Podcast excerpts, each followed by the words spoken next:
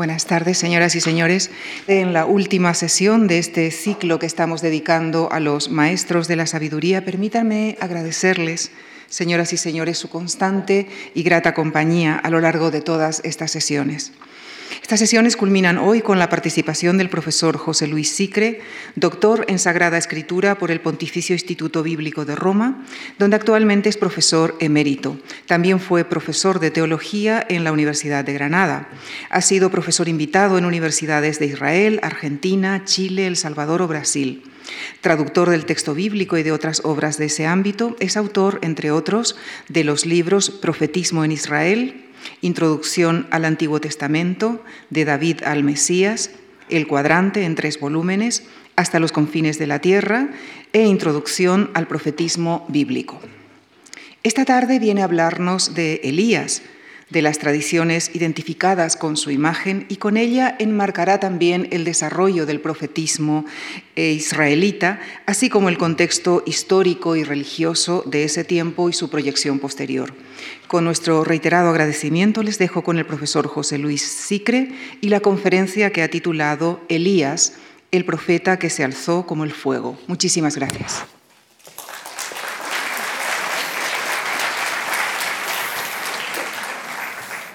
Buenas tardes.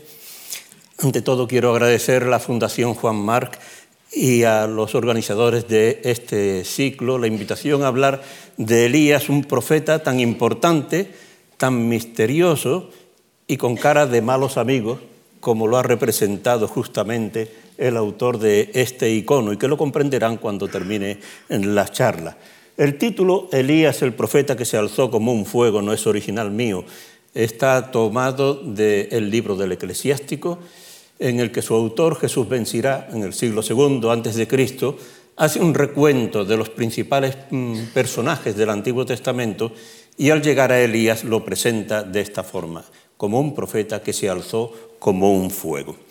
Los temas que voy a tratar son estos siete, un número muy bíblico, porque me pidieron que situase a Elías en el contexto de la profecía, y por eso los dos primeros puntos serán el profetismo antes de Elías y los profetas contemporáneos de Elías.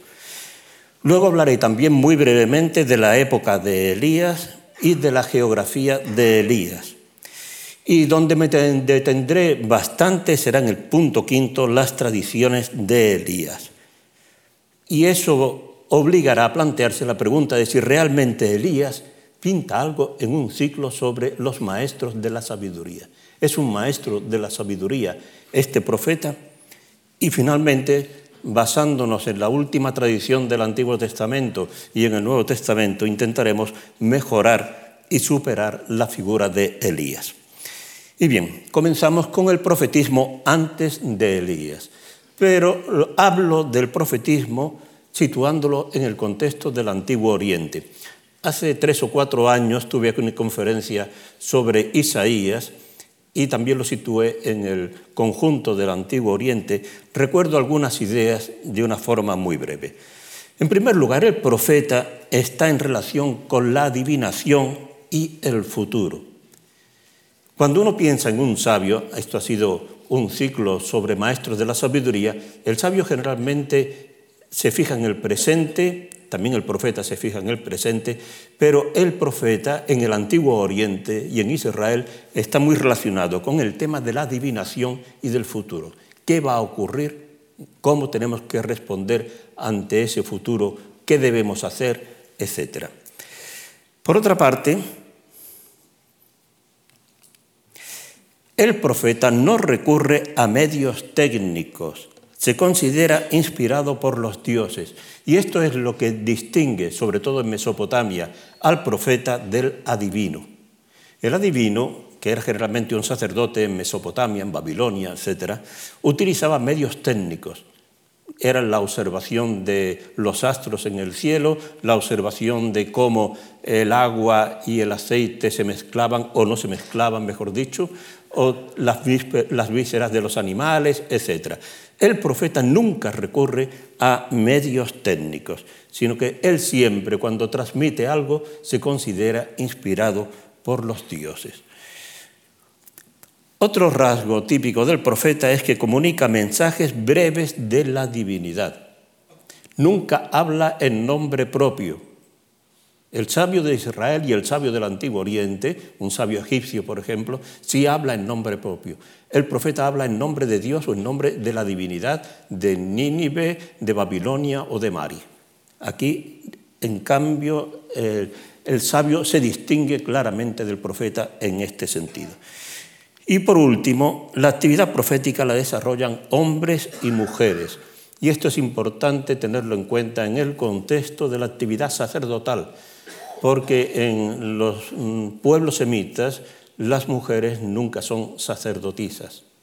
En cambio, sí hay profetisas, tanto en Mari como en Nínive como en Israel. Bien, esto como una idea general de lo que es un profeta en el Antiguo Oriente. Desde el punto de vista geográfico, aquí tienen la expansión del profetismo. Los números se refieren al orden cronológico en que se han encontrado los textos, aunque el número uno que se refiere a Egipto, la verdad es que es bastante discutible si en Egipto existe verdadera profecía. Muchos lo niegan y yo creo que con razón, que no, no es verdadera profecía. Pero ven que se, da desde Ur, Lagas, eh, luego en Mari, eh, pasamos más tarde, aquí volvemos otra vez al sur, Nínive, eh, Biblos, Transjordania, por todas partes. Realmente los sitios de máximo interés para la profecía son Mari, esta ciudad. En el segundo milenio antes de Cristo hay ahí un movimiento profético importantísimo. Y luego, en el siglo VII antes de Cristo, octavo, séptimo antes de Cristo, en Nínive, la capital del imperio asirio, también se dio un movimiento profético muy interesante para compararlo con la Biblia. Es decir, lo importante es tener presente que la profecía no es un fenómeno exclusivo ni originario del pueblo de Israel. Cuando pasamos al pueblo de Israel, antes de la monarquía, la monarquía comienza en el siglo XI antes de Cristo, y con la monarquía comienza el profetismo por los datos que tenemos, pues en primer lugar tenemos a Samuel. Samuel, por lo que se cuenta de él, unge rey a Saúl, pero después de haberlo ungido rey, lo condena. En esto tengan en cuenta que estamos en una sociedad tremendamente marcada por los religiosos. No puede haber una unción puramente política de un rey. No basta la elección del pueblo, la aclamación del pueblo sino que hace falta siempre una sanción religiosa. Y por eso el profeta es el que unge al rey, pero también cuando no se comporta debidamente lo condena. Al condenar a Saúl, prácticamente Israel se va a quedar sin rey y entonces es cuando Samuel unge rey a David. En realidad David no llegará rey hasta después de la muerte de Saúl. Luego tenemos al profeta Gad que aconseja a David establecerse en Judá. Ya saben que David tuvo una época en la que estuvo huyendo continuamente de Saúl y vivía como un bandolero. Un bandolero con un, grupo de, mercenarios de 600 hombres que iba de un sitio para otro. Llega ya un momento en el que ha muerto Saúl y entonces el, profeta Gad le aconseja que se establezca en Judá para así irse preparando el terreno para llegar a convertirse en rey. Sin embargo, el mismo profeta Gad luego lo acusa por haber hecho el censo de la población. El censo está pensado por David con vistas a saber de cuántos hombres puede contar para el ejército y algunos dicen también ver a cuántas personas puede exigirle tributo desde un punto de vista económico. ¿no? Y el profeta Gad lo acusa por haber hecho este censo que no debería haber hecho, porque si es por motivos militares, como dice el texto, lo que tiene que hacer es confiar en Dios, que Dios se encargará de proteger al reino judío. Y el mismo Gad entonces le ordena construir un altar en la era de Araúna, que será el futuro sitio del templo de Jerusalén, para expiación de ese pecado que ha cometido. Por consiguiente, Gad cumple una triple función, que es política, judicial y cultural. Y por último tenemos en esta época de los comienzos de la monarquía al profeta Natán, que promete a David una descendencia eterna Esto será importantísimo desde un punto de vista político, porque hará que en el sur, en Judá, solo tengan una dinastía, la dinastía davídica. Gracias a esa promesa de Natán, que le hace a David en nombre de Dios, que siempre habrá un descendiente suyo en el trono de Jerusalén, nadie se atreve a quitar al rey. solo se atreverán los babilonios, que serán los que acaben con la dinastía davídica. Pero se alentará entonces la esperanza de que un descendiente de David, el Mesías, será el que restaure ese trono. Y Natán también condena el adulterio con Betsabé y el asesinato de Urias. O sea que, como ven, la relación de los profetas con los reyes es una relación esencial, pero bueno, esto es los profetas, ya una vez que se produce la división del norte y del sur, a la muerte de Salomón, eh, Agías de Silo, que nombra rey a Jeroboam I en el norte y lo condena. Tenemos siempre el mismo fenómeno. El profeta nombra a un rey, pero también lo condena cuando no se comporta debidamente. Y Jehú ben Hananí, que condena a la dinastía de Basá. No la lleva al trono, no la unge, pero la condena.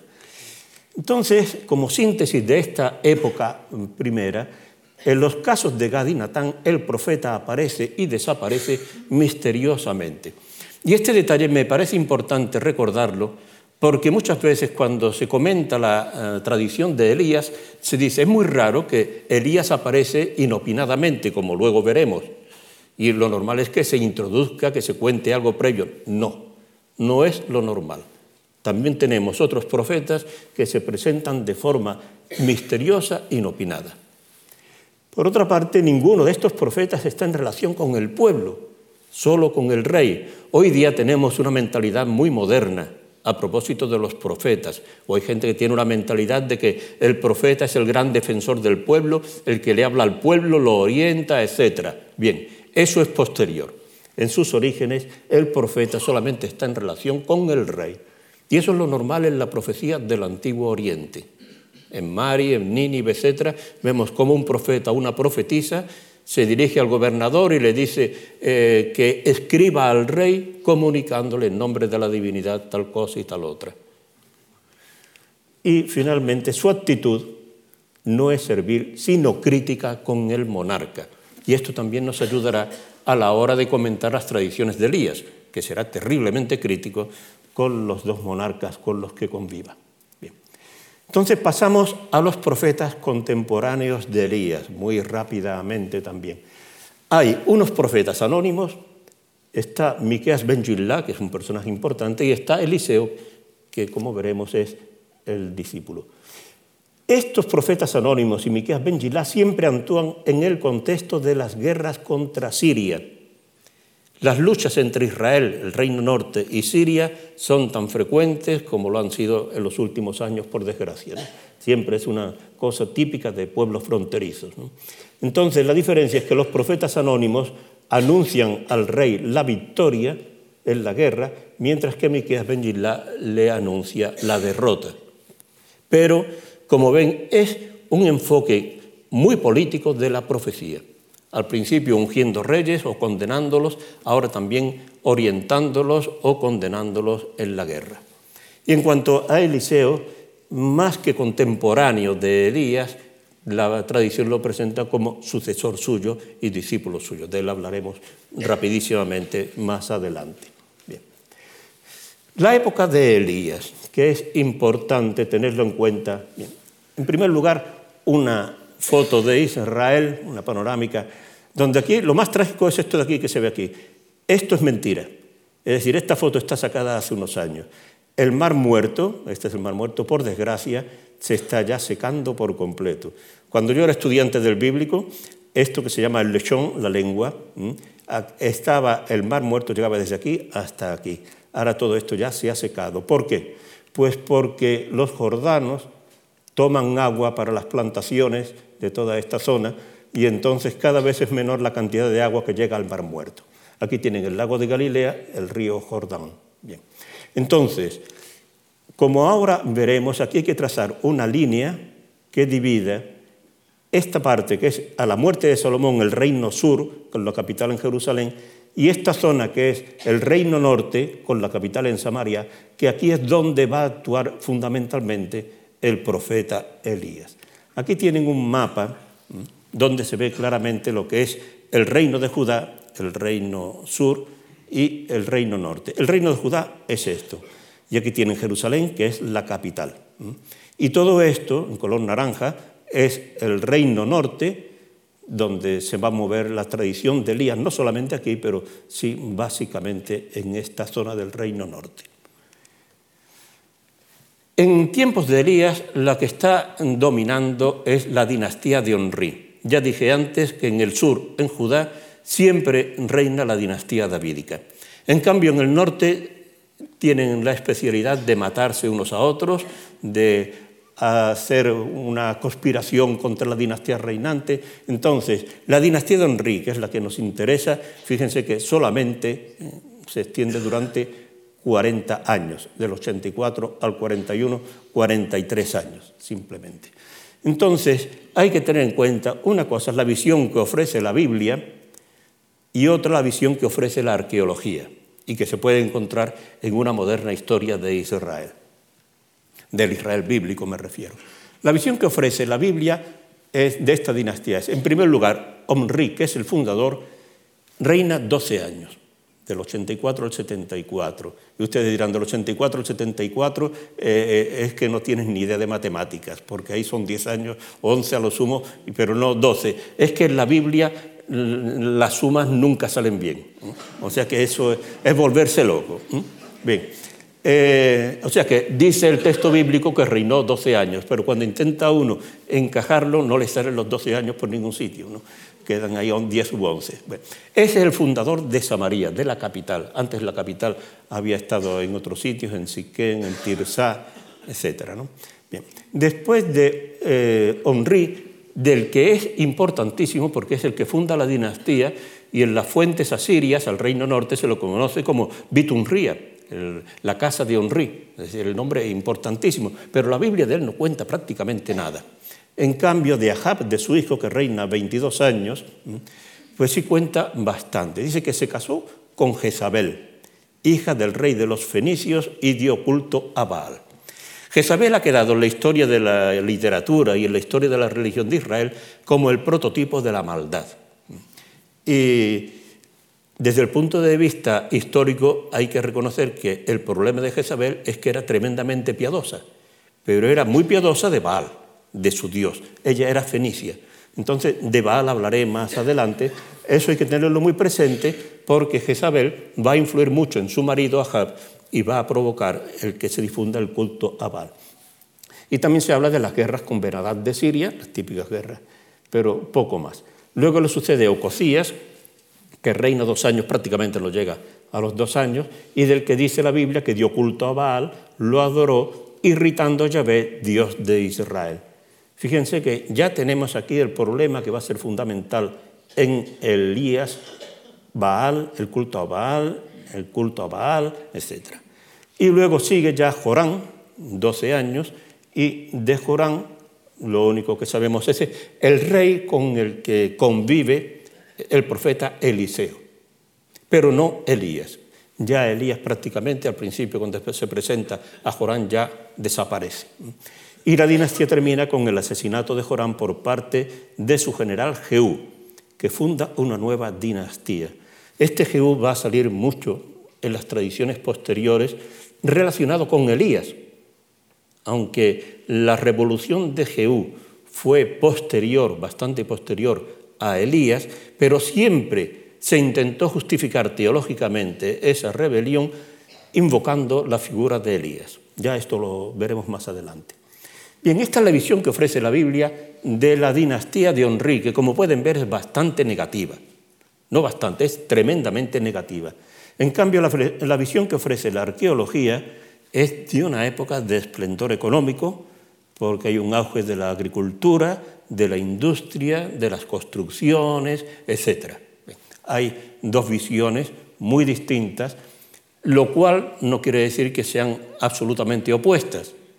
La Biblia desescritas desde un punto de vista religioso, insisten en el aspecto negativo de esta dinastía por el culto a.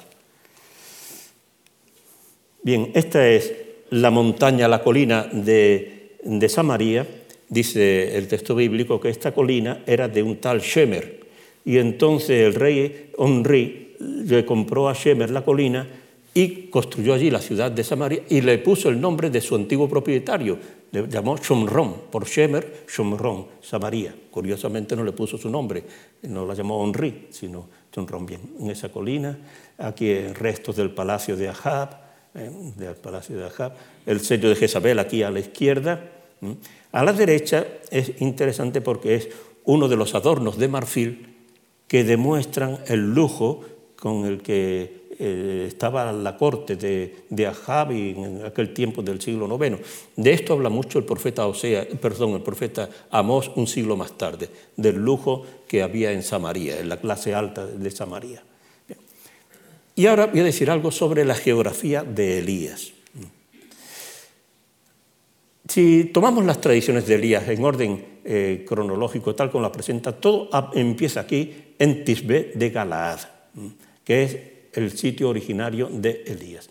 Entonces, desde aquí Elías tiene que huir al torrente Carit, todo esto lo explicaremos después más, con más detalle, y del torrente Carit tendrá que ir más tarde hasta Sarepta, en Fenicia, territorio pagano.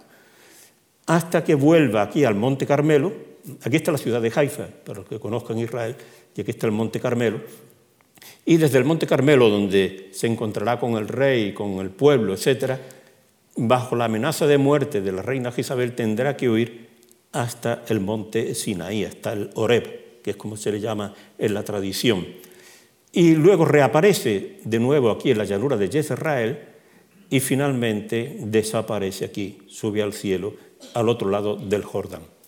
Bien, he querido poner esta diapositiva para que adviertan un detalle importante, y es que Elías es un profeta itinerante, se mueve continuamente. Eso es lo primero que hay que tener eh, muy presente. No es como Isaías, que por lo que sabemos siempre actúa en Jerusalén, o como pudo ocurrirle a otros profetas como Zacarías, Ageo, etc. Es un profeta itinerante. Y por otra parte hay aquí dos detalles que recuerdan al Moisés. Es la visita al monte Sinaí para encontrarse con Dios y el hecho de que desaparece en Transjordania exactamente igual que Moisés que muere aquí en el monte Nebo. Por consiguiente, hay unos puntos de contacto entre la tradición de Elías o la figura de Elías y la figura de Moisés aunque no, no podremos tratarlo por falta de tiempo. Y ahora pasamos ya al punto que voy a mm, detenerme más, que es el de las tradiciones a propósito del profeta Elías. Fíjense que las encontramos en tres bloques, son los que tienen en color rojo. Y estos bloques no están todos unidos, sino que están interrumpidos por estos capítulos en azul. La primer bloque de tradición, los capítulos 17 y 19, hablan de la sequía y sus consecuencias. Luego tenemos en el capítulo 20 la tradición de Miqueas ben Gillah. Sigue otra tradición de Elías, la viña de Nabot, los profetas anónimos del capítulo 22, Elías y Ocosías en Dos Reyes 1 y al final la subida al cielo, que es solamente un versículo, lo que el resto del relato está más bien en relación con el profeta Eliseo. Entonces vamos a comenzar con el primer bloque, que es el más extenso, el de la sequía y sus consecuencias. Tres capítulos, capítulos de la Biblia que ya saben que son relativamente breves, 17 a 19 del primer libro de los Reyes. La estructura es muy simple, la estructura global. Tenemos la sequía, como les pongo ahí, y sus consecuencias. La sequía, capítulos 17 y 18, y las consecuencias en el 19. Y la sequía, el tema de la sequía se desarrolla como el anuncio de la sequía, el avance de la sequía y el final de la sequía, como una estructura narrativa enormemente simple. Pero esto se ha ido enriqueciendo con otra serie de relatos, concretamente el avance de la sequía, con el hecho de que Elías tiene que ir a refugiarse en el torrente Carit, donde los cuervos lo sustentan, y luego tiene que ir a Sarepta, donde una viuda lo sustenta y donde al final resucita al hijo de esta viuda. En el final de la sequía es un capítulo muy largo, muy importante, el juicio en el Monte Carmelo, que lleva a la muerte de los profetas de Baal y finalmente viene la lluvia. Con esto podríamos decir ya se acabó el tema, el anuncio de la sequía, avance de la sequía y el final de la sequía. Pero lo que ocurre es que la muerte de los profetas de Baal va a tener consecuencias terribles para Elías. Y las consecuencias es que la reina Jezabel va a querer matarlo. Entonces tiene que huir. Él huye al Oreb, al Sinaí, en el camino pasa por una crisis profunda, luego se encuentra con Dios y allí recibe una triple misión que entre esos fenómenos abarca la vocación de Eliseo. Esta es la estructura global de lo que ahora vamos a ver. Y ahora vamos a leer el texto bíblico, sea que no voy a ir contando, sino que vamos a leer el texto de la Biblia, que dice así literalmente. Elías el tesbita, de Tisbé de Galad, dijo a Ahab, Vive el Señor Dios de Israel a quien sirvo, en estos años no caerá rocío ni lluvia si yo no lo mando. Aquí tienen un poco, bueno, esto me paso.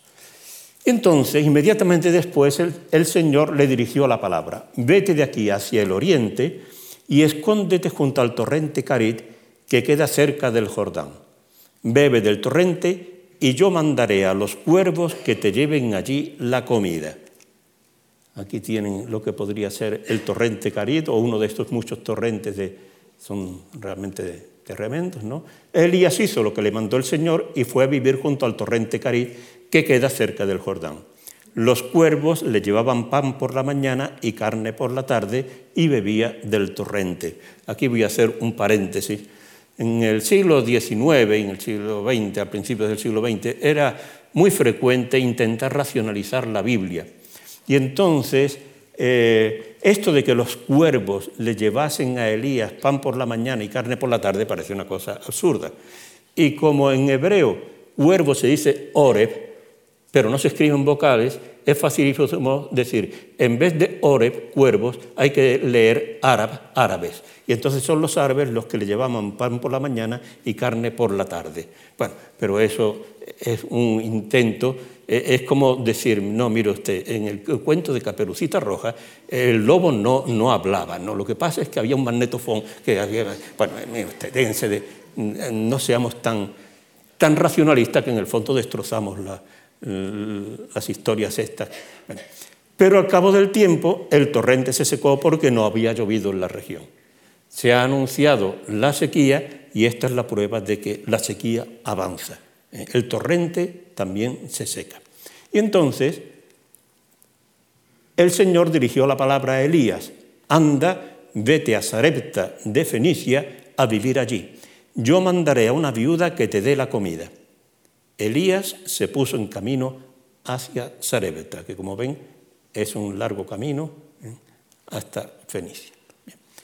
Al llegar a la entrada del pueblo encontró allí a una viuda recogiendo leña. La llamó y le dijo, por favor, tráeme un poco de agua en un jarro para beber. Mientras iba a buscarla, Elías le gritó, por favor, tráeme un trozo de pan. Ella respondió, te juro por el Señor, tu Dios, no tengo pan. Solo me queda un puñado de harina en el jarro y un poco de aceite en la aceitera. Ya ves, estaba recogiendo cuatro astillas, voy a hacer un pan para mí y mi hijo, nos lo comeremos y nos echaremos a morir. Elías le dijo, no temas, anda a hacer lo que dices, pero primero hazme a mí un panecillo y tráemelo. Para ti y tu hijo lo harás después. Porque así dice el Señor Dios de Israel, el cántaro de harina no se vaciará, las aceiteras de aceite no se agatará, hasta el día en que el Señor envíe la lluvia sobre la tierra. Ella marchó a hacer lo que le había dicho Elías y comieron él, ella y su hijo durante mucho tiempo. El cántaro de harina no se vació, ni la aceitera se agotó, como había dicho el Señor por Elías. Y seguimos con este episodio de la resurrección del hijo de la viuda. Más tarde cayó enfermo el hijo de la dueña de la casa. La enfermedad fue tan grave que murió. Entonces la mujer dijo a Elías, no quiero nada contigo, profeta. ¿Has venido a mi casa a recordar mis culpas y matarme a mi hijo? Elías respondió, dame a tu hijo. Y ahora atención, que esto es importantísimo, es los recursos, el método para resucitar a un niño. Esto cuando se compara con la tradición de Elías, con la tradición del Nuevo Testamento, que lo compararé más adelante, con otra tradición de San Pedro, etcétera, es algo realmente interesantísimo. Pero esta es la tradición más antigua que tenemos. Entonces, los, los pasos son los siguientes. Y tomándolo de su regazo, se lo llevó a la habitación de arriba.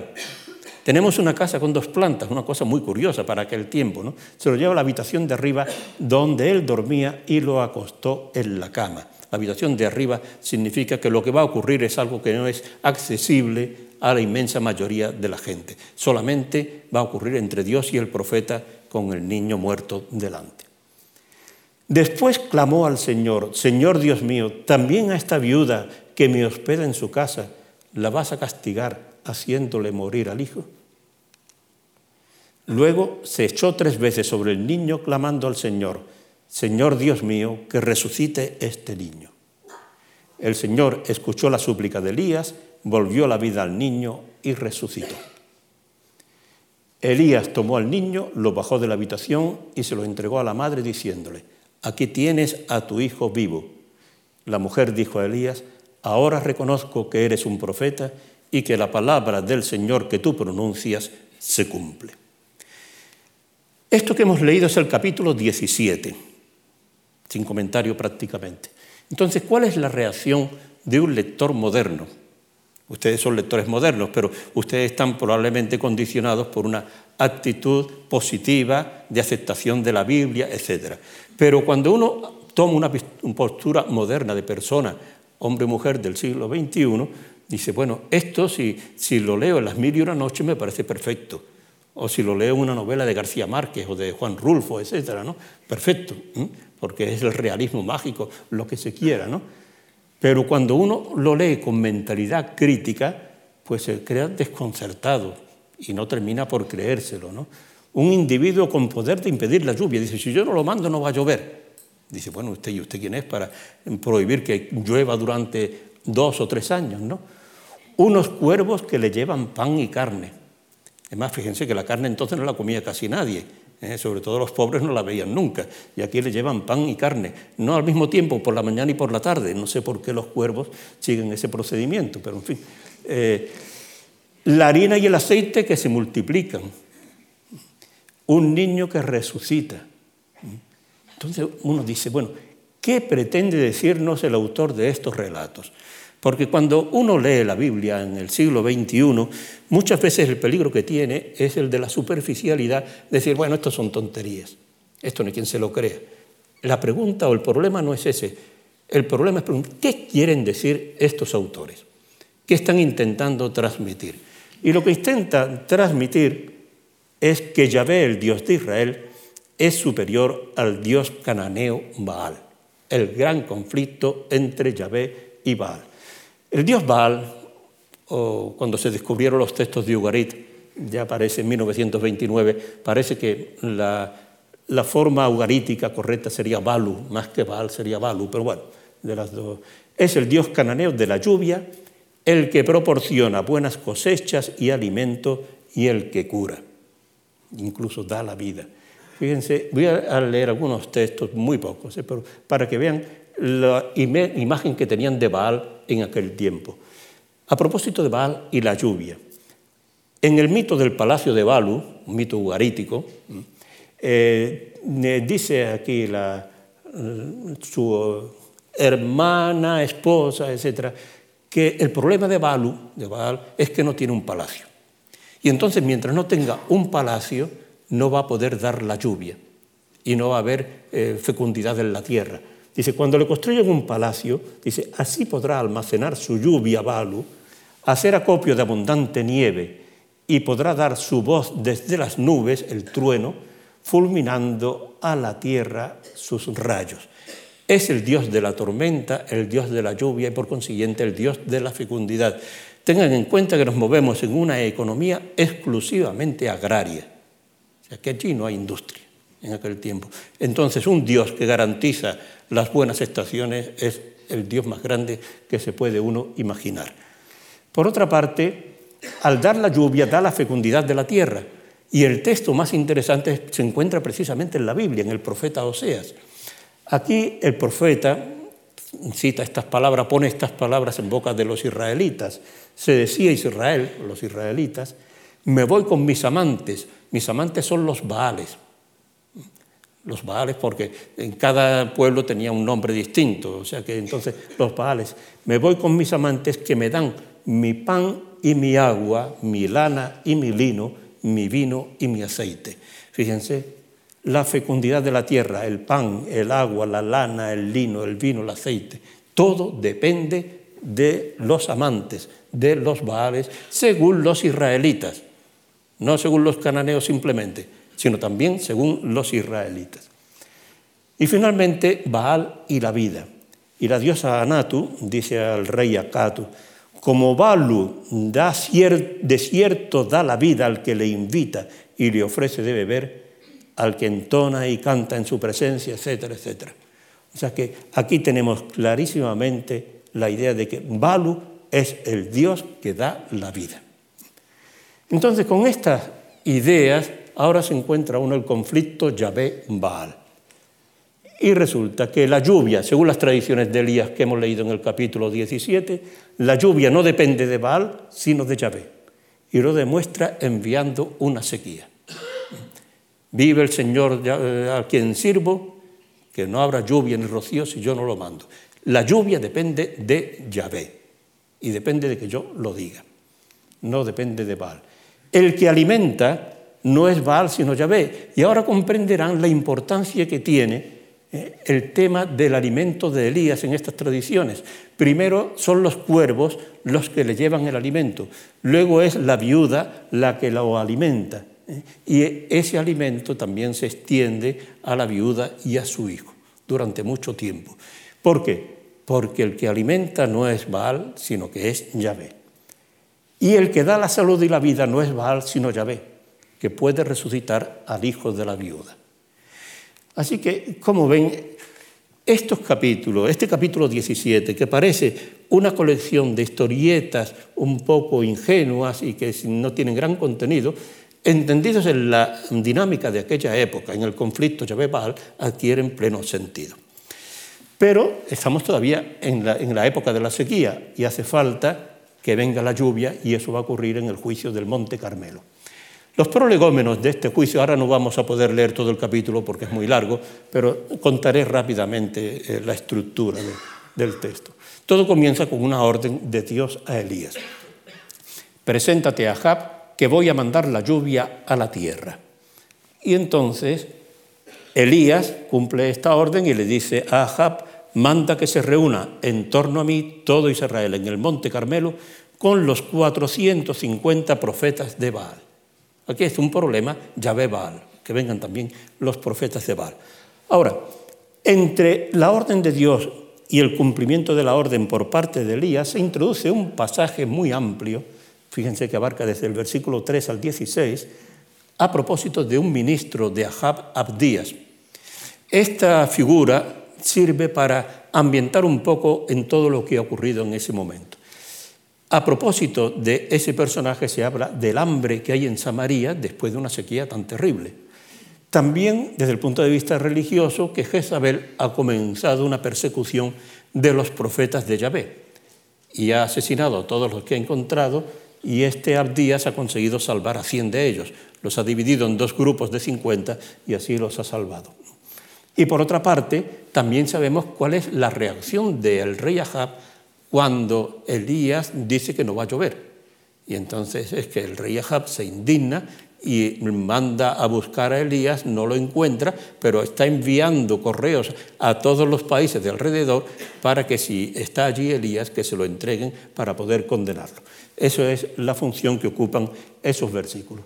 Hasta que ya se eh, reúne el pueblo, el rey y el pueblo, los sacerdotes de, o los profetas de Baal se reúnen en el monte Carmelo y en esta asamblea el problema que se va a debatir es este. Elías se acercó a la gente y dijo, ¿hasta cuándo vais a caminar con muletas? Si Yahvé es el verdadero Dios, seguidlo. Si lo es Baal, seguid a Baal. Esta frase mmm, complica un poco, es un poco difícil de entender lo que quiere decir aquí Elías. Lo que quiere decir es muy claro, lo que no es clara es la imagen. O sea, ¿por qué no puede andar uno con dos muletas? Cuando un cojo, y ya que me rompió una pierna de pequeño, tenía que andar con dos muletas, ¿no? O sea que eso es lo normal, dos muletas. Aquí parece que la imagen es que un anciano usa un bastón y no va con dos bastones, ¿no? y por consiguiente que no pueden apoyarse nada más que en un Dios.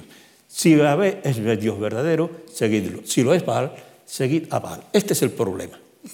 Y entonces, para demostrar quién es el Dios verdadero, se le ocurre a Elías una apuesta.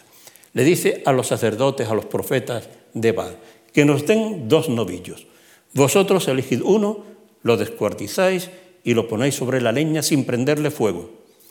Yo prepararé el otro novillo y lo pondré sobre la leña sin prenderle fuego. Vosotros invocaréis a vuestro Dios y yo invocaré a Yahvé. Y el Dios que responda enviando fuego, ese es el Dios verdadero. Este relato es curiosísimo, porque lo que está aquí en juego es la lluvia, el problema de la sequía. Y sin embargo, lo que va a demostrar cuál es el Dios verdadero es el fuego, todo lo contrario que la lluvia. Es una cosa realmente muy curiosa. Y entonces acepta el pueblo, aceptan todos esa apuesta que ha propuesto Elías y tenemos el fracaso de Baal. Los sacerdotes, profetas de Baal, agarraron el novillo que les dieron, lo prepararon y estuvieron invocando a Baal desde la mañana hasta el mediodía. Baal, respóndenos. Pero no se oye una voz ni una respuesta mientras brincaban alrededor del altar que habían hecho. Al mediodía, Elías empezó a reírse de ellos. Gritad más fuerte, Baal es Dios, pero estará meditando o bien ocupado. El texto hebreo es más grosero, podríamos decir. A lo mejor Baal está haciendo sus necesidades ¿eh? o estará de viaje. A lo mejor está durmiendo y se despierta. Entonces gritaron más fuerte y se hicieron cortaduras, según su costumbre, con cuchillos y punzones hasta chorrear sangre por todo el cuerpo. Pasado el mediodía entraron en trance y así estuvieron hasta la hora de la ofrenda, pero no se oía una voz, ni una palabra, ni una respuesta. Y entonces va a venir el momento de la intervención de Yahvé. Pero esto se va a hacer de una forma todavía mucho más difícil. Entonces Elías dijo a la gente, acercaos. Se acercaron todos y él hizo una zanja alrededor del altar, apiró la leña descuartizó el novillo, lo puso sobre la leña y dijo, llenad cuatro cántaros de agua y derramadla sobre la víctima y la leña. Estamos en una época de sequía, tres años de sequía, pero ahí encuentran agua facilísimamente, en lo alto del monte. Luego dijo otra vez, y lo hicieron otra vez. Añadió otra vez y lo repitieron por tercera vez. El agua corrió alrededor del altar e incluso la zanja se llenó de agua. Llegada la hora de la ofrenda, el profeta Elías se acercó y oró, respóndeme Yahvé, respóndeme, para que sepa este pueblo que tú Yahvé eres el Dios verdadero y que eres tú quien les cambiará el corazón. Entonces Yahvé envió un rayo que abrazó la víctima, la leña, las piedras y el polvo y secó el agua de la zanja. Al verlo, cayeron todos exclamando, Yahvé es el Dios verdadero, Yahvé es el Dios verdadero. Elías inmediatamente después le dijo, agarrad a los profetas de Baal, que no escape ninguno. Los agarraron, Elías los bajó al torrente Quizón y allí los degolló. Ya irán comprendiendo un poco por qué esa cara de, mal genio que tenía Elías en el icono del comienzo. Y ya por fin viene la lluvia. No voy a, leer todo. Es un texto precioso. Si a alguien le gusta la música clásica, Mendelssohn compuso dos oratorios, uno sobre Elías y otro sobre San Pablo, Paulus. Y el, momento de la lluvia, este texto que se pongo aquí, es precioso en el, oratorio este de, Mendelssohn, ¿no? y es cuando eh, Elías, eh, perdón, sí, Elías está en la cima del Carmelo, se encorva hacia tierra con el rostro entre las rodillas y ordena a su criado, sube a otear el mar. El criado subió, miró y dijo, no se ve nada. Elías ordenó, vuelve otra vez. El criado volvió siete veces y a la séptima dijo, sube del mar una nubecilla como la palma de una mano. Entonces Elías mandó, vete a decirle a Jab que enganche y se vaya, no le pille la lluvia. En un instante se encapotó el cielo con nubes empujadas por el viento y empezó a diluviar. Ahab montó en el carro y marchó a Jezreel.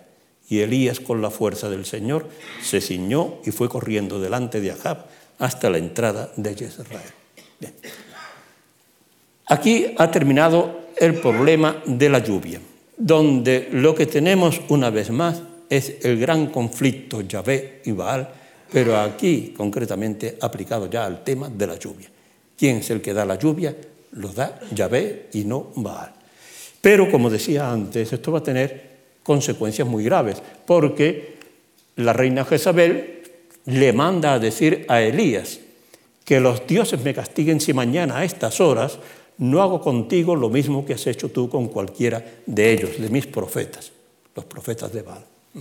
Entonces Elías huye y durante el camino de huida desde Jezreel hacia el sur, hacia el Oreb o el Sinai, entra en una depresión muy profunda, le dice, basta Señor, quítame la vida, que yo no valgo más que mis padres. Pero entonces, por dos veces se le aparece un ángel que lo fuerza a comer. De pronto un ángel lo tocó y le dijo, levántate, come. Miró Elías y vio a su cabecera un pan cocido sobre piedras y un jarro de agua. Comió, bebió y se volvió a echar. Aquí tienen el pan y el jarro de agua. Es muy interesante eh, la iconografía, porque a veces los artistas nos hacen caer en la cuenta de una serie de detalles del libro que nosotros no percibimos en una lectura rápida. Por segunda vez el ángel del Señor le volvió a tocar y le dijo, levántate, come, que el camino es superior a tus fuerzas. Elías se levantó, comió y bebió, y con la fuerza de aquel alimento caminó cuarenta días y cuarenta noches hasta el Horeb, el monte de Dios. Aquí hay una cosa muy curiosa. Yo he caído en la cuenta mirando esta imagen y precisamente esta tarde. Y es que aquí no se dice que eh, el ángel del Señor le dijo que hubiese allí pan y no. Y entonces el artista ha presentado aquí una serie de frutas distintas del pan y del agua que había presentado el autor del icono anterior. Y así llegamos ya al, al al Sinaí, Aquí tienen el monasterio de Santa Catalina, la tradición. Y la estructura del relato en el monte Oreb tenemos lo que ocurre en la cueva y lo que ocurre en el monte. La cueva es como la antesala y el monte es como la corte. Entonces, se mete en la cueva, pasa la noche, el Señor le dirigió la palabra, ¿qué haces aquí, Elías? Respondió, me consume el celo por el Señor, Dios de los ejércitos, porque los israelitas han abandonado tu alianza, han derruido tus altares y asesinado tus profetas. Solo quedo yo y me buscan para matarme. Y entonces el Señor le dijo, sal y ponte de pie en el monte ante el Señor. El Señor va a pasar. Y aquí fíjense que se repite, he puesto los colores para que vean cómo el recurso de la repetición es típico de la narrativa del Antiguo Oriente y también de la Biblia. Si pudiésemos tener tiempo para comparar, pero me doy cuenta de que voy ya muy atrasado, aquí se va repitiendo, ¿qué haces aquí Elías? ¿Qué haces aquí Elías? Respondió, me consume el celo, me consume el celo. El Señor le dijo, sal y ponte, y el Señor aquí ya le da la triple misión. En este relato, lo importante, lo que más se ha comentado, ha sido esta manifestación de Dios. Vino un huracán tan violento que descuajaba los montes y hacía trizas las peñas delante de Yahvé, pero Yahvé no estaba en el viento. Después del viento vino un terremoto, pero Yahvé no estaba en el terremoto. Después del terremoto vino un fuego, pero Yahvé no estaba en el fuego. Después del fuego se oyó una brisa tenue, Al sentirla, Elías se tapó el rostro con el manto, salió afuera y se puso en pie a la entrada de la cueva. Aquí muchos comentaristas, sobre todo los que no leen todo el conjunto, sino que se fijan en una frase, eso más bien le ocurre a los autores espirituales, dicen huracán, terremoto, fuego. Dios no está en eso, Dios está en la brisa tenue, que Dios tan bueno tenemos. Bueno, pues es que eso no ha leído el texto completo. Aquí lo que dice Albers, y me parece con razón, lo que quiere el autor es distanciarse de la tradición de Moisés, del Sinaí, que presenta a Yahvé como un dios de la tormenta. Y como Baal es el dios de la tormenta, aquí se quiere dejar claro que Yahvé, que tiene el poder sobre la lluvia, sin embargo, no es el dios del huracán, no está en el huracán, ni en el terremoto, ni en el fuego. Es algo completamente distinto, superior a eso.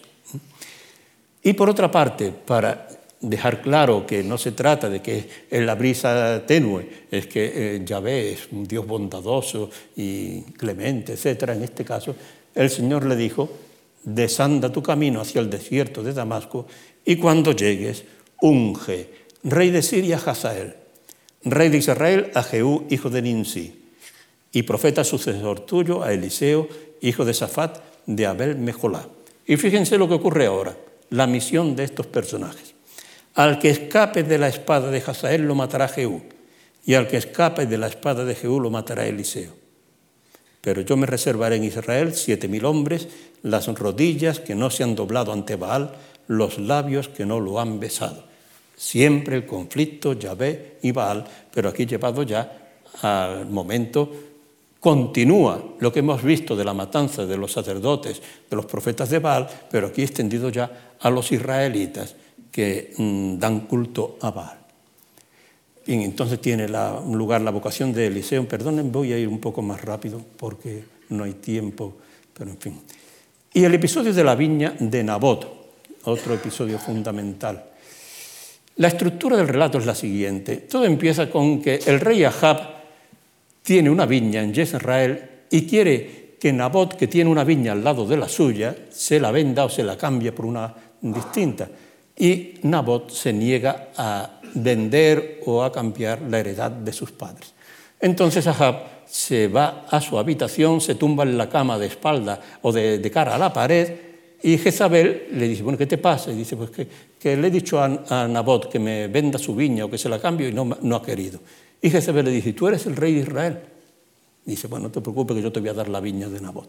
Entonces Jezabel escribe a las autoridades de Israel diciéndole que convoquen al pueblo y que lleven a dos testigos falsos que testimonien contra Nabot diciendo que ha maldecido a Dios y al rey. Y entonces, como consecuencia de esa acusación, condenan, asesinan, apedrean a Nabot. Luego sigue que las autoridades informan a Jezabel de que han cumplido su petición y Jezabel va a Ahab y le dice, Nabot ha muerto, puedes tomar posesión de su viña. Y Ahab se apodera de la viña de Nabot. He querido presentarles la estructura de este relato, es lo que se llama en la Biblia una estructura concéntrica, porque son escenas que se corresponden a Ahab y Nabot, Ahab la viña de Nabot, Ahab y Jezabel, Jezabel y Ahab, Jezabel y las autoridades, las autoridades a Jezabel, y la condena al asesinato de Nabot en el centro, para centrar todo en el hecho principal. Aquí lo más tremendo es que el que se apodera de la viña ni siquiera se interesa por saber lo que ha ocurrido. No pregunta a Ahab cómo es posible que se haya muerto Nabot, no le interesa, sino simplemente baja a tomar posesión. Y los que matan a Nabot son la gente que no se beneficia para nada, el pueblo. Entonces tenemos aquí una denuncia terrible de la eh, corrupción del poder. A este hecho se han añadido entonces la intervención de Elías. Y la intervención de Elías, como ven, fíjense lo, lo que dice el Señor, has asesinado en rojo y encima robas, por eso así dice el Señor, en el mismo sitio donde los perros han lamido la sangre de, de Nabot, a ti también los perros te lamerán la sangre. ¿Qué es lo que ocurre? y, lo siento, pero no voy a poder tratar esto con despacio, pero es que todos estos textos se van actualizando, se van comentando. Y aquí, fíjense, en el primer caso, lo que le anuncia Elías es la muerte, donde los perros han lamido la sangre de Nabot, a ti los perros te lavarán la sangre. Sin embargo, inmediatamente después, el profeta Elías lo que le dice, te dejaré sin descendencia. Ya no se trata de que eh, él vaya a morir, sino se quedará sin descendencia. Y también contra Jezabel. Y luego, un poco después, bueno, aquí Ahab se rasga las vestiduras y el Señor termina diciendo, no lo castigaré mientras viva, castigaré a su familia en tiempo de su hijo. Sea, tenemos aquí, en el mismo texto, porque todo esto está seguido, tenemos tres cosas completamente distintas. Y el problema es que el Señor o el profeta dice, donde los perros han lamido la sangre de Nabot, a ti también los perros te lavarán la sangre, pero eso no ocurrió. Ahab murió en la cama y su hijo Cosías le sucedió en el trono. Eso es lo que ocurrió. Y entonces todo esto se buscan distintas soluciones. ¿eh? Pues uno es decir, bueno, en vez de castigar a Ahab como se ha muerto en la cama, pues vamos a castigar a la dinastía y a Jezabel. Otro, bueno, vamos a convertir a Ahab Ahab se convierte, Dios lo perdona y entonces el castigo pasa a su hijo. Y otra solución dice, bueno, no, mira, nos inventamos la historia de que eh, no murió en la cama, sino que murió en la guerra. Y entonces esto es lo que... Pero fíjense que en esta tradición, curiosamente, nunca se nombra Ahab, sino es al rey de Israel, al rey, al rey. O sea, como si fuese una historia de la muerte de un rey en la guerra que se aplica aquí al caso de Ahab. Y perdonen que vaya tan rápido que quizás no entienden lo que estoy queriendo decir. Voy a, suprimir todo esto del cumplimiento de la profecía, pero lo que quiero decir es cómo se ha utilizado Elías para justificar teológicamente la mm, rebelión de Jehú y la matanza de Ahab, de su dinastía y de todos sus descendientes. Elías y Ocosías, tenemos aquí, y no voy a leerlo para no alargarme, Simplemente lo que ocurre es que el rey Ococías se cae un día desde el piso de arriba, queda mal herido y manda a consultar, otra vez tenemos a Belcebú. Belcebú, ustedes piensan en el demonio, no. Belcebú es Baal Zebub, el señor de las moscas, uno de los títulos de Baal, dios de Cron. Y entonces lo que quiere ver si me curo de estas heridas, en el fondo, como él da la vida, Baal da la vida, pues a ver si me cura de estas heridas. ¿no? Pero los mensajeros salen y, de pronto se vuelven. ¿Por qué habéis vuelto? Pues nos hemos vuelto pues porque ha habido un hombre que nos salió al encuentro y nos dijo que es que no hay Dios en Israel para que mandes a consultar a Belcebú, Dios de Cron. Por eso no te levantarás de la cama donde te has acostado, morirás sin remedio. El rey les preguntó, ¿cómo era el hombre que salió al encuentro? Y os dijo eso, le contestaron, era un hombre peludo y llevaba una piel ceñida con un cinto de cuero. El rey comentó, Elías el tesbita, ya lo tenemos ahí. El rey murió conforme a la profecía de Elías. Entonces, según algunos autores, este, esta tradición después se ah, amplió con esta idea cuando el rey dice, Elías el tesbita, bueno, se contenta con decir Elías el tesbita, dice, ahora vamos a por él. Despachó en su busca a un oficial con 50 hombres. Cuando subió en busca de Elías le dijo, profeta, el rey manda que bajes. Elías respondió, si soy un profeta, que caiga un rayo y te abrace a ti con tus hombres. Y cayó un, brazo, un rayo y los abrazó. El rey mandó otro oficial con 50 hombres. Subió y le dijo, profeta, el rey manda que baje. Y dijo, si soy un profeta, que caiga un rayo y va. El tercero ya, el pobre, se, tira de rodillas delante de Elías y dice, mira, ya han caído bastantes rayos, a el favor de perdonarme a mí y a mis hombres. ¿no? Y, bueno, y entonces ya Elías se levantó y fue a presentarse al rey. Pero más adelante, en esta tradición, hubo un autor que pensó, bueno, ¿y cómo sabe Elías que el rey ha mandado una embajada a consultar? Y entonces, ¿por qué? Porque el ángel del Señor dijo a Elías el tesbita, anda, sale al encuentro, le cuenta todo lo que ha ocurrido, y aquí también el ángel del Señor eh, le dice que no tenga miedo y que vaya allí. Fíjense, lo que me interesa, si ahora ven, es el mismo texto, pero subrayando, poniendo en rojo Tres veces la misma idea. Es que no hay Dios en Israel para que vayáis a consultar a Belcebú, el conflicto Yahvé-Baal a propósito del dominio sobre la vida. Y por último, Elías arrebatado al cielo, van de camino con Eliseo, pero es una tradición de Eliseo. Y dice, mientras ellos seguían conversando por el camino, los separó un carro de fuego con caballos de fuego y Elías subió al cielo en el torbellino. En este precioso mm, dibujo, aquí tenemos debajo la tradición de Eliseo, que está arando en el momento de la vocación, luego cuando recoge el manto de Elías, aquí Elías que es llevado al cielo en este carro de fuego. Esta idea del carro y los caballos de fuego es una cosa, un tema que es típico, se encuentra en la Biblia con frecuencia, es lo mismo que también el carro del sol. O sea que no. Y, y lo más importante en este caso es la idea de la inmortalidad. ¿Qué pasa con Elías? ¿Mm? Claro, porque está también la interpretación racionalista de Van Daniken, que dice que a Elías lo que le ocurrió es que lo recogió un platillo volante. Bueno, pero eso no pasa de ser una tontería. ¿no? Eh, el problema que se plantea ahí es el tema de la inmortalidad. En el libro del Génesis hay un pasaje parecido a propósito de Enoch. Enoch trató con Dios y después desapareció porque Dios se lo llevó. Y es lo único que se cuenta. ¿no? Y esta idea de la inmortalidad es un tema que aparece en el Antiguo Oriente, por ejemplo en el poema de Gilgamesh, cuando Utanapistín, el protagonista del diluvio, consigue la inmortalidad, también el mito de Atapa, de Tana, el de Adapa, etc. Y en Ugarit, la diosa Anatu ofrece la inmortalidad al rey Akatu, un rey humano. Pide vida, o prócer Akatu, pide vida y te la daré, inmortalidad y te la otorgaré. Te haré contar años como Balu, como los hijos de Ilu, Ilu es el Dios supremo, contarás meses. Entonces parece que aquí está es la clave para interpretar lo de el carro de fuego que se lleva a Elías al cielo, es esto que dice Henschel en su comentario.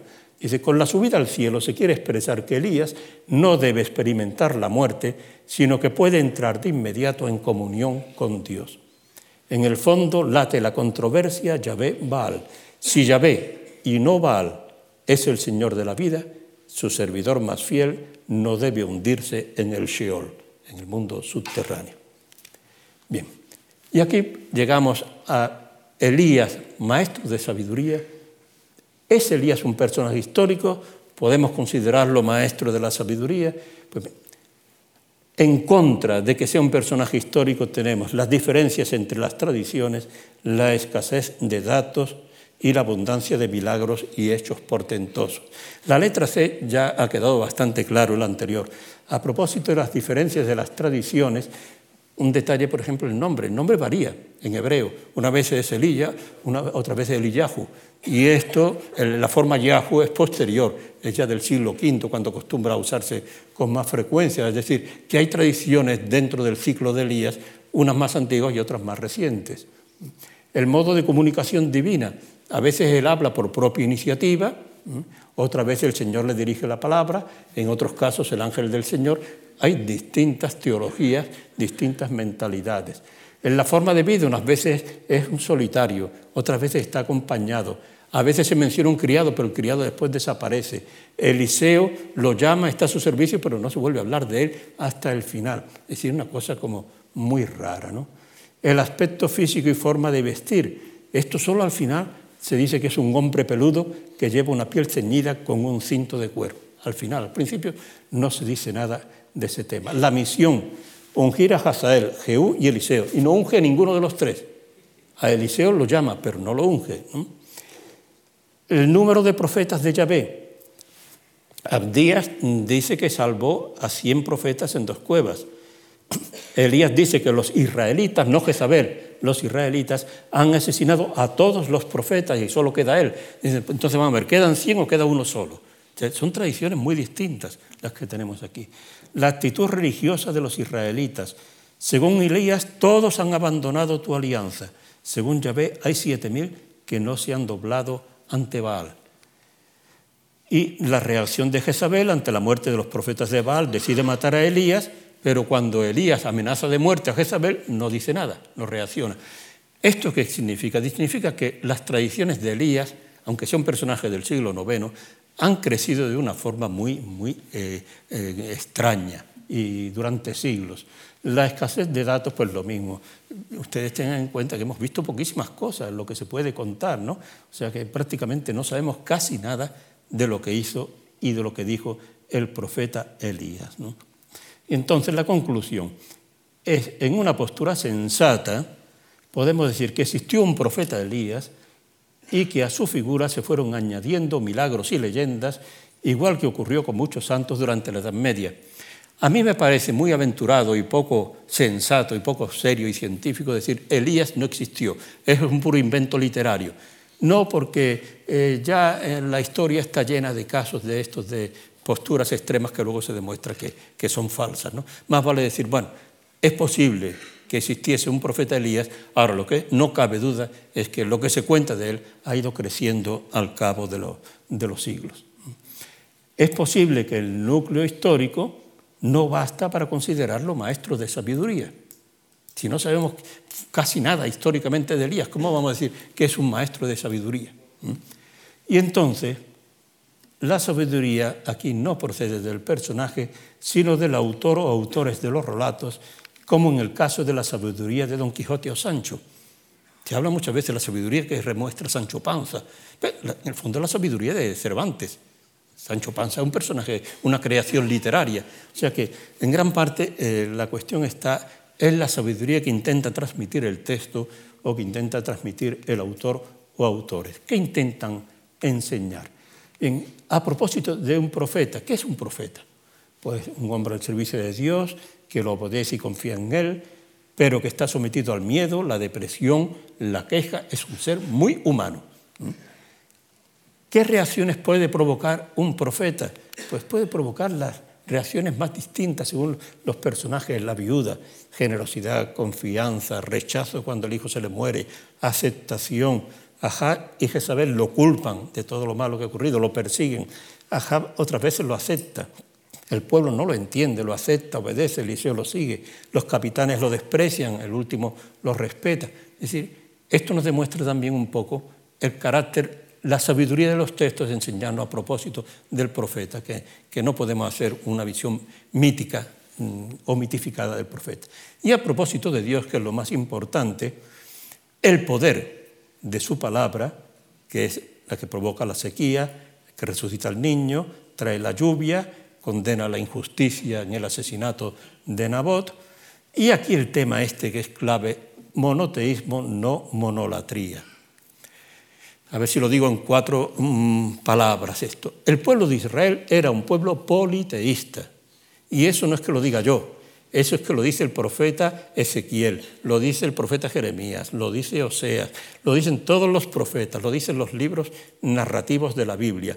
El pueblo daba culto a cualquier Dios que se le presentaba por delante. Era un pueblo politeísta. Entonces hay un primer momento en lo que se pretende es inculcar la monolatría aunque haya muchos dioses, nosotros vamos a dar culto solamente a uno que es Yahvé. Y finalmente se impone el monoteísmo, y es que el único Dios verdadero es Yahvé. Los demás no son dioses, no existen, son Hebel, como dicen algunos, es vanidad, es un soplo, un vacío. Y por otra parte, se plantea el problema, leyendo las tradiciones de Elías y Eliseo, bueno, ¿es un Dios ético y bondadoso o un Dios amoral, porque tal como aparece en las tradiciones, y ahora volveré sobre eso, eh, suscita muchas sorpresas. Desde mi punto de vista, los dos fallos de la enseñanza sobre Dios en las tradiciones de Elías es que la divinidad de Yahvé se demuestra por su poder. Se vincula estrictamente la divinidad al poder. Y eso es lo que está subrayando siempre. Es el único Dios verdadero porque es el único que puede traer la lluvia, resucitar, etc. Baal es un inútil. ¿Mm? Y entonces, ¿cuál es el problema? ¿Qué ocurre cuando Yahvé resulta tan inútil como Baal? Este es el problema que no se plantea Elías. ¿Qué ocurre cuando se lo invoca pero no responde? Porque está meditando o bien ocupado o de viaje o dormido sin que nadie lo despierte utilizando las mismas palabras de Elías a propósito de Baal. ¿Qué ocurre cuando Yahvé no da la lluvia? Cuando no envía cuervos a alimentar a sus profetas? cuando no multiplica el aceite y la harina de las viudas, cuando no resucita a los hijos muertos, y hablando el lenguaje actual, cuando la gente se hunde en el Mediterráneo y cuando la gente se muere de frío ahí en Bulgaria, en Grecia, en Siria, en Turquía, etc. Cuando uno se pone en el punto de vista de Elías, eso puede provocar la crisis más fuerte en, en la fe en Dios, porque se vincula la fe en Dios al poder de Dios. Y Dios muchas veces actúa exactamente igual que Baal que no se oye ni una voz, ni una respuesta, ni una palabra. Ese es el problema. En segundo lugar, el segundo fallo que le encuentro a estas tradiciones es que Yahvé es un Dios terrible. Ordena ungir a dos reyes asesinos, Hazael y Jehú son dos asesinos, ¿eh? y acepta el asesinato de 450 profetas de Baal y de 100 soldados inocentes. ¿Qué ocurre cuando Yahvé no se presenta como un Dios vengativo? cuando no desea que se asesine a los profetas de Baal, a los que piensan de forma distinta, cuando no fulmina caprichosamente a cien soldados inocentes, cuando perdona a los ninivitas en el libro de Jonás, como la, ¿eh? entonces ¿qué pasa? Ahí.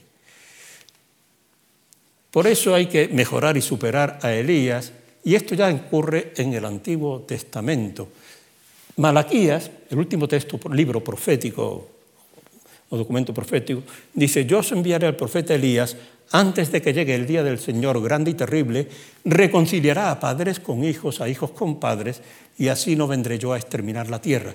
Aquí Elías no cumple una función amenazadora y de castigo, sino todo lo contrario. Es el que va a conseguir que la situación mejore por completo para que Dios no tenga que castigar y exterminar la tierra. Y esta idea la recoge Jesús Pensirá, el autor del eclesiástico. Está escrito, hablando con Elías, que te reservan para el momento de aplicar la ira antes de que estalle, para reconciliar a padres con hijos, para restablecer las tribus de Israel. Dichoso quien te vea antes de morir y más dichoso tú que vives. Los escribas del tiempo de Jesús, de acuerdo con estos textos, enseñan la vuelta de Elías. Se difunde entre el pueblo la idea de que Elías va a volver y los contemporáneos de Jesús identifican a Juan Bautista y a Jesús con Elías. Cuando Jesús pregunta qué piensan de él, algunos dicen que es. Elías en el Nuevo Testamento es el profeta más citado 29 veces y solo lo superan Moisés 80 veces, Abraham 73 y David 53. Y representa a la profecía en la transfiguración, donde aparece Jesús con Moisés y Elías. Elías, no Isaías ni Jeremías, Elías representa a toda la profecía del Antiguo Testamento. Y en el Nuevo Testamento, en contra de lo que decían Malaquías y Jesús vencirá, tenemos discípulos, entre comillas, de Elías, que son Juan Bautista, por la forma de vestir, un manto de pelo de camello con un cinturón de cuero, y recuerden, Elías llevaba una piel ceñida con un cinturón de cuero, condena del rey, Elías Ahab, Juan Bautista Herodes, amenazado de muerte por una reina, Elías por Jezabel, Juan Bautista por Herodías, eh, mensaje amenazador, anuncia un Mesías con un hacha en la mano, dispuesto a cortar y arrojar al fuego a todo árbol que no dé buen fruto. Otros discípulos, entre comillas, de, Juan, de Elías son Juan y Santiago, los hijos del Zebedeo, ¿eh? que cuando los samaritanos no acogen a Jesús porque se dirige a Jerusalén, le propone hacer caer un rayo que los mate. ¿eh? Y esto ahora lo, lo veremos también.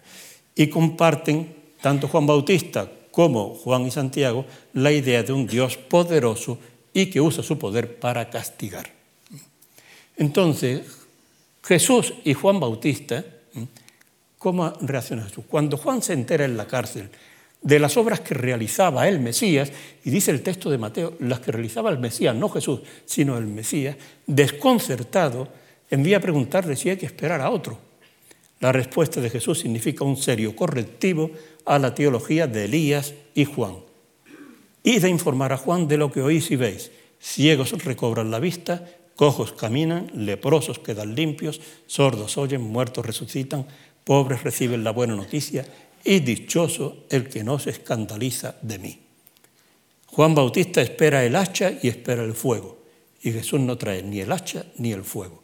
Y cabe el peligro de escandalizarse lo mismo que muchos cristianos actuales, cuando no se condena y se va con el hacha y el fuego, se escandalizan del Papa Francisco o de quien sea, porque no es lo suficientemente duro como ellos creen que tendría que serlo. Jesús y los dos hermanos, fíjense, recuerden el texto, el oficial le dijo, profeta, el rey manda que bajes, si soy un profeta que caiga un rayo y te abrace. Pues en el Evangelio de Lucas tenemos, los samaritanos no lo recibieron porque se dirigía a Jerusalén. Al ver esto, Juan y Santiago dijeron, Señor, ¿quieres que mandemos que caiga un rayo del cielo y acabe con ellos? Igual que Elías, exactamente igual. ¿eh? Él se volvió y los reprendió. Nada de eso. Y por otra parte, Jesús no viene con el hacha, el fuego y el rayo. Jesús acaba con el mito de la vuelta de Elías, que estaba en vigor en aquel tiempo. Y dice a sus discípulos, os aseguro que Elías ya vino y no los reconocieron y lo trataron a su antojo.